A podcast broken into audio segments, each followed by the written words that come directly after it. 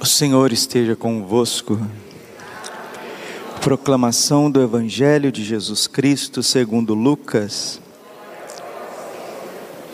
Naquele tempo, Maria disse: A minha alma engrandece o Senhor, e o meu espírito se alegra em Deus, meu Salvador, porque olhou para a humildade de sua serva. Doravante todas as gerações me chamarão bem-aventurada porque o Todo-Poderoso fez grandes coisas em meu favor. O seu nome é santo e sua misericórdia se estende de geração em geração a todos os que o temem. Ele mostrou a força de seu braço, dispersou os soberbos de coração, derrubou do trono os poderosos e elevou os humildes. Encheu de bens os famintos e despediu os ricos de mãos vazias socorreu Israel, seu servo, lembrando-se de sua misericórdia, conforme prometer aos nossos pais, em favor de Abraão e de sua descendência para sempre. Maria ficou três meses com Isabel, depois voltou para casa. Palavra da salvação. Ave Maria, cheia de graça, o Senhor é convosco.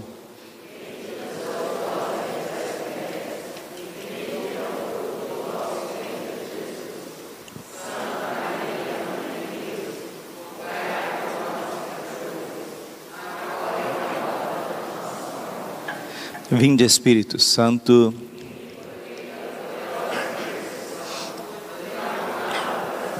De Maria, vossa amadíssima. Jesus, manso e humilde de coração.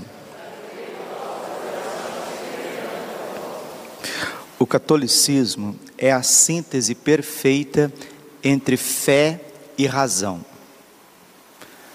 Todo ser humano verdadeiramente católico é equilibrado. O catolicismo, per si, ele é equilibrado.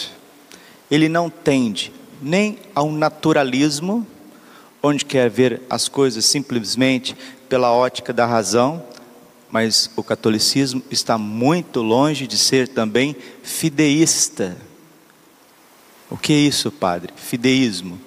Ah, eu creio eh, só nas coisas espirituais nas coisas materiais, nos princípios de causa e efeito material, aquilo que é próprio da luz natural da razão, eu fico excluindo, excluindo e excluindo. Isso não é catolicismo. Isso é desequilíbrio de pessoas, de pessoas. Nós estamos vivendo uma pandemia. E isso aqui não é, nós não estamos numa alucinação coletiva. De fato, existe um vírus, ele é nocivo, ele tem uma letalidade e nós precisamos nos proteger. Muitas pessoas já foram infectadas, foram curadas, adquiriram naturalmente anticorpos, outras foram infectadas, mas nem perceberam. Outras pessoas foram infectadas, vieram a óbito ou passaram muito mal. E nós estamos aí nesse impasse. Essa pandemia vai acabar, ela vai perdurar, e eu rezava em cima disso ontem à noite. E uma coisa ficou muito claro no coração do padre aquilo que o Santo Padre, o Papa Francisco, disse esses dias. Na tua mente, no teu coração, diga assim com você várias vezes: Eu estou vacinado no preciosíssimo sangue de Cristo. Vamos repetir? Eu estou vacinado no preciosíssimo sangue de Cristo. E esta verdade não é virtual, o sangue de Cristo não é imaginário. O sangue de Jesus Cristo, nosso Senhor, ele está verdadeiramente presente na face da terra. Jesus está no sacrário com o seu corpo, sangue, sangue.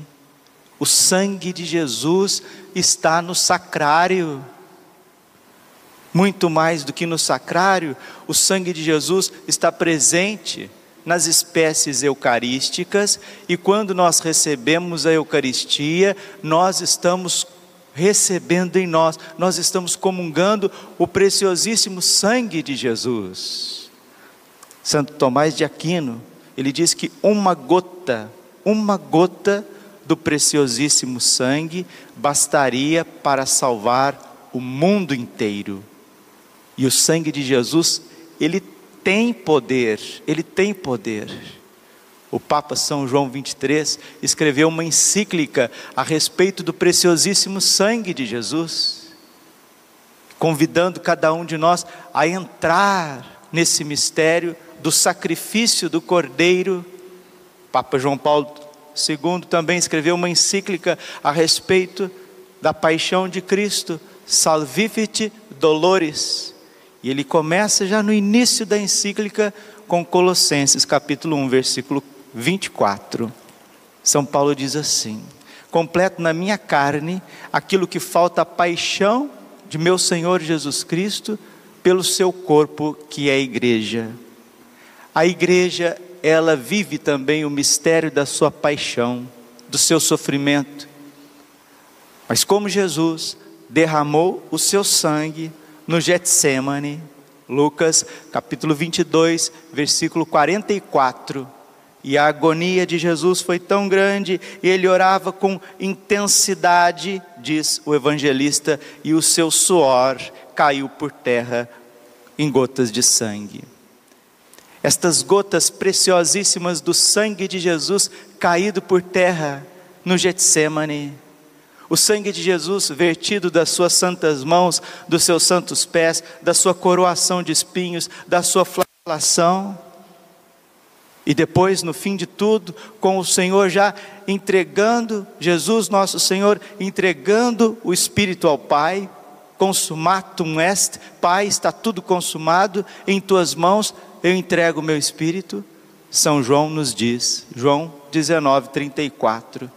O soldado veio e abriu-lhe o lado, e imediatamente jorrou, jorrou sangue e água. O sangue de Jesus tem poder e ele jorra sobre nós na Santa Missa. Isso não é brincadeira, não é jeitinho de falar, não é oração particular de um grupo, não. O sangue de Jesus, ele permeia a igreja, ele permeia aqueles que aproximam do seu amor. Por isso, o Papa João Paulo II dizia que a Santa Missa é uma piscina, uma piscina de sangue, um lagar do sangue do Cordeiro, como está no Apocalipse. E meus irmãos, nós precisamos despertar para isso. Não dá mais para vir a missa de forma naturalista. O que é participar da missa de forma naturalista? Ah, eu venho à missa numa reunião, numa assembleia, uma assembleia onde eu estou orando a Deus, onde eu estou oferecendo os meus louvores, onde eu estou ouvindo uma palavra, e essa palavra me faz bem, essa palavra atravessa o meu coração, muda a minha vida. Mas a missa não é um construto humano, a missa é o sacrifício do filho. O pai que entrega o seu filho. Romanos 8:32. Ouça bem, ó, ouça bem não só com os ouvidos, aqui que está, aqui ó, os ouvidos físicos, que está pertinho aqui na orelha, aí tem um buraquinho na orelha, vai lá no ouvido. Não, não só com esse, mas com o coração. Romanos 8:32. Aquele que não poupou o seu próprio filho, como não nos daria com ele todos os bens? Nós não sabemos o que vai virar esse ano de 2021. O que, que vai acontecer? Em matéria de saúde, em matéria de ciência, em matéria de economia, de política, de relações exteriores das nações, mas nós sabemos que o céu, o céu se inclina sobre nós em cada santa missa, e quanto mais nesses tempos, desculpa a expressão, porcos, porque é chega a dar nojo, é nojo, é nojento ver tanta negação de Deus, da divindade, daquilo que é sobrenatural, que o céu já está se manifestando. Nossa Senhora falou inúmeras vezes nas mensagens do livro azul do movimento sacerdotal mariano: quanto mais a perseguição da igreja e dos cristãos forem grande, quanto mais eles quiserem negar, negar o mistério de Deus, o mistério da cruz, o mistério do Natal, através de uma ciência, desculpe, porca, mentirosa. A ciência aqui que eu estou falando, as ciências das faculdades, das universidades, que fica sistematicamente, desculpa, a palavra é essa, vomitando nos, nos nossos jovens para tirar a fé, para tirar a dimensão sobrenatural. Quanto mais fizerem isso no âmbito político, no âmbito acadêmico, no âmbito pseudocientífico, quanto mais quiserem abafar a verdade da fé, mais Deus se manifestará na natureza, na natureza. Tanto é que muitas aparições de Nossa Senhora, elas são acompanhadas de fenômenos na natureza, mas que são realizados de forma sobrenatural. E quando Jesus veio a este mundo, o maior fenômeno que é chamado, um dos maiores fenômenos astrofísicos, que é chamado a estrela de Belém, é quando Saturno e Júpiter se alinham e dá a impressão de um planeta maior dando uma luz muito grande na Terra, e esse epifenômeno astrofísico acontece só de muitos anos. A última vez que aconteceu foi há 800 anos atrás, e nesse equinócio, equinócio é a mudança, né? A mudança do tempo de primavera no nosso hemisfério sul para o tempo de verão e lá no hemisfério norte é a mudança do outono para o inverno. Esse fenômeno astrofísico está acontecendo esta semana, esta semana. Deus está se manifestando, o céu está falando. E queridos, nós precisamos entrar nesse mistério desta proteção, uma proteção verdadeira, eficaz, uma, uma proteção que vem do alto, mas toca o nosso organismo físico. Recordo com vocês o Evangelho de São Marcos, Marcos capítulo 5, versículo 30. Aquela mulher doente, padecia de uma doença incurável, a hemorroísa. E uma multidão estava perto de Jesus, comprimia Jesus, e uma mulher que tinha um fluxo de sangue, uma doença incurável, veio e trocou, tocou a orla do, do manto de Jesus. E diz São Marcos: imediatamente saiu do Senhor uma força que a curou. E Jesus mesmo perguntou: Quem me tocou? Quem me tocou? E os, os apóstolos, os próprios apóstolos perguntaram: Mas Senhor, tantas pessoas te circundando, o Senhor pergunta: quem te tocou? É isso que acontece na igreja católica todos os dias. Muitas pessoas vêm à missa aos domingos, aos sábados, durante a semana, mas Jesus pergunta: quem me comungou? Quem recebeu o meu corpo e o meu sangue hoje? Porque quando a gente recebe com amor, quando nós temos atenção naquilo que nós estamos fazendo, quando vivemos para a Eucaristia, porque São João Paulo II escreveu isso, Eclésia de Eucaristia, foi o, a última encíclica dele, o testamento espiritual do Papa João Paulo II. A igreja vive da Eucaristia, e se nós vivemos da Eucaristia, nós não comungamos com os pecados veniais deliberados com pecados mortais, muito menos. E quando nós participamos da missa com atenção, com adoração, com ação de graças, suplicando, sabendo que a missa, como diz os padres da igreja, os místicos, o próprio Santo Padre Pio, é um tesouro de graças, um rio de graças, um jorra, uma cachoeira de graças sobre a nossa vida, inclusive para a nossa saúde física inclusive para o nosso sistema imunológico.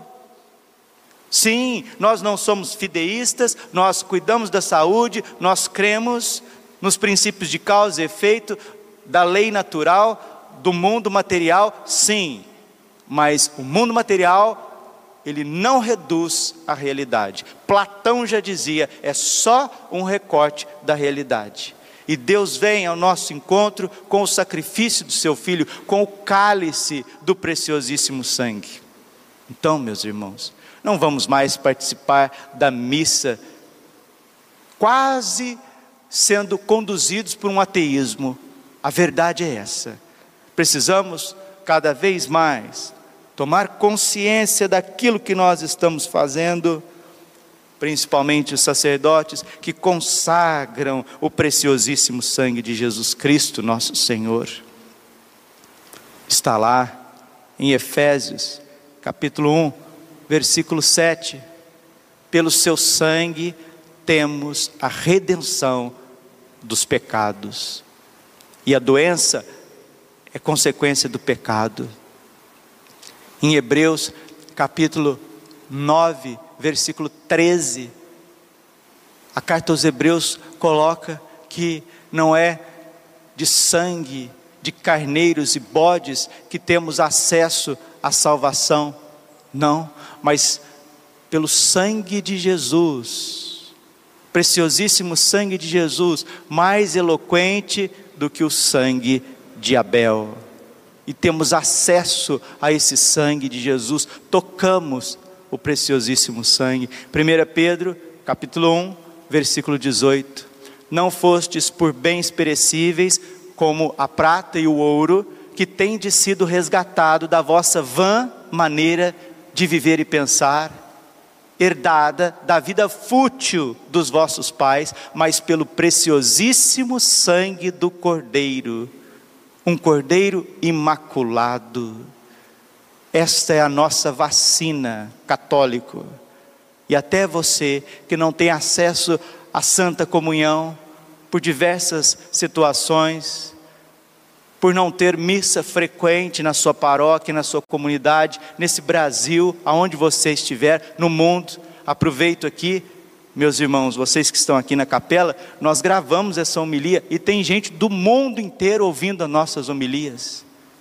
Tem gente de Portugal dizendo, Padre, estamos acompanhando, ouço todos os dias. Muitos estão dizendo, Padre, a palavra de Deus tem transformado a minha vida. E nós vamos mergulhar, todos vocês que estão ouvindo as homilias, estão compartilhando as homilias, que pedem oração, muitos pedem oração por situações.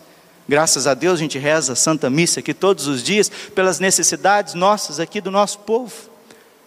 Mas a igreja é católica, ubi et orbi, ela está para todo mundo. A igreja está para todo mundo, para os quatro ventos, para os quatro cantos da terra. E nós vamos mergulhar todas as pessoas, os irmãos que estão na Itália, Portugal, Polônia, Holanda, nos Estados Unidos, no Japão, em todos os estados do Brasil os nossos irmãos que estão aqui, graças a Deus, presentes, os ausentes, os ausentes que por um motivo ou outro estão apavorados, estão com pânico de chegar, de se aproximar. E a carta aos Hebreus vai dizer, 4:10, trono da graça, aproximai confiadamente desse trono da graça, onde encontrará ajuda e auxílio oportuno. Esse trono da graça é a Santa Cruz, é o altar, o altar do sacrifício da Santa Missa. Mergulhemos, queridos irmãos e irmãs, abramos o nosso coração ao preciosíssimo sangue de Cristo, Ele nos protegerá contra as calamidades, contra as tentações. Quero terminar essa homilia com a ladainha do preciosíssimo sangue rezando de uma forma diferente, mais meditativa. A ladainha, ela é muito teológica. Ouçamos bem. Ela nos diz assim: sangue de Cristo, sangue do Filho unigênito do Eterno Pai. O Filho do Pai, unigênito, ele é homem, e se ele é homem, ele tem sangue sangue de Cristo, sangue do Verbo de Deus encarnado.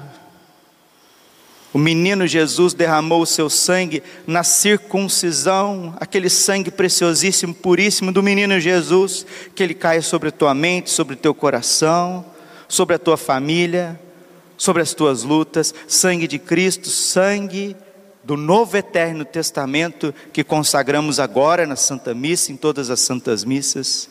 Sangue de Cristo correndo pela terra na agonia Nesta pandemia, o sangue de Cristo está permeando esta terra, não tenha dúvida disso. Sangue de Cristo manando abundante na flagelação. Quanto sangue na flagelação de Jesus para expulsar, para nos curar, expulsar os demônios da impureza, curar as nossas feridas sangue de Cristo gotejado na coroação de espinhos, e que o teu sangue, Jesus, venha na nossa mente, lavando os nossos pensamentos, as obsessões, as vexações, as perseguições dos maus pensamentos, dos maus desejos, sangue de Cristo derramado na cruz, na cruz. Sangue de Cristo, preço da nossa salvação. Santo Agostinho diz assim: Sabes quanto vale, ó homem, sabes qual é o teu preço? Tu vales um Deus crucificado, sangue de Cristo, sem o qual não pode haver redenção. Por isso que não existe outras religiões que salvam, porque sem o sangue de Jesus nenhuma religião salva. Por isso que existe uma só religião, um só querer de Deus, um desígnio divino na terra, que é o cristianismo sangue de Cristo, que apagais a sede das almas e as purificais na Eucaristia, a sede da nossa vida, o sentido do, do nosso, da nossa existência só é aplacado quando comungamos. Sangue de Cristo, torrente de misericórdia. Olha, torrente de misericórdia, torrente mesmo, torrente é isso, é uma água, é uma força abundante que não para. Sangue de Cristo, vencedor dos demônios. Repita várias vezes: o sangue de Jesus tem poder, o sangue de Jesus tem poder, o sangue de Jesus tem poder. Eu me consagro a vós, preciosíssimo sangue de Cristo, sangue do meu Deus. Deixa-me, cessa de me perturbar, cessa de querer me levar para o pecado, para o desânimo, para a morte. Eu sou propriedade exclusiva do sangue de Jesus. E continua ladainha: sangue de Cristo, fortaleza dos mártires. Os mártires que unem o seu sangue ao sangue de Cristo, sangue de Cristo, virtude de todos aqueles que confessam a fé, que não voltam para trás. Sangue de Cristo que suscitais almas virgens, o sangue de Jesus é virgem, é puro, é o Cordeiro imaculado, Apocalipse 14, e aqueles que não se contaminaram com mulher, ou seja, aqueles que entregaram a vida, a virgindade, a castidade, a genitalidade por conta do seguimento de Jesus, vai aonde Ele está, segue o Senhor aonde Ele vai, guarda, Senhor, as virgens, os consagrados, sangue de Jesus que protege os celibatários, os sacerdotes, sangue de Cristo, força dos tentados, onde está, onde está a tua força, meu irmãozinho, minha irmã? No sangue de Jesus, sangue de Cristo, alívio daqueles que trabalham, sangue de Cristo, consolador daqueles que choram, sangue de Cristo, esperança dos penitentes, daqueles que querem se livrar dos pecados e ter uma vida cada vez mais iluminada na graça de Deus. Aqui que está, sangue de Cristo, conforto dos moribundos, dos doentes. Sangue de Cristo, paz e doçura dos corações. Você está precisando, não é de dinheiro, não. Dinheiro a providência, o trabalho, a providência, a gente consegue. O que a gente está precisando é de paz e de doçura, e de doçura. E o sangue de Cristo nos traz paz e doçura. Sangue de Cristo, penhor de eterna salvação. São José Escrivá diz assim, eu acho isso tão bonito: se és apóstolo, não morrerás, só mudarás de casa. Sangue de Cristo penhor da nossa salvação. Se você é católico autêntico, não morrerás, só mudarás de casa. Sangue de Cristo, que libertais as almas do purgatório. Sangue de Cristo, digno de toda a honra e de toda a glória. Venha o que vier, aconteça o que acontecer, não se desespere, não tome decisões precipitadas. Papa Francisco disse, e eu termino com ele: diga e repita durante várias vezes do teu dia, das tuas lutas: eu já estou vacinado com o preciosíssimo sangue de Jesus Cristo. A igreja não é contra a ciência, a igreja não é contra remédio, mas coisas certas, coisas certas. E nós não temos nada certo ainda. Glória ao Pai, ao Filho e Espírito Santo, como era no princípio, agora e sempre. Amém.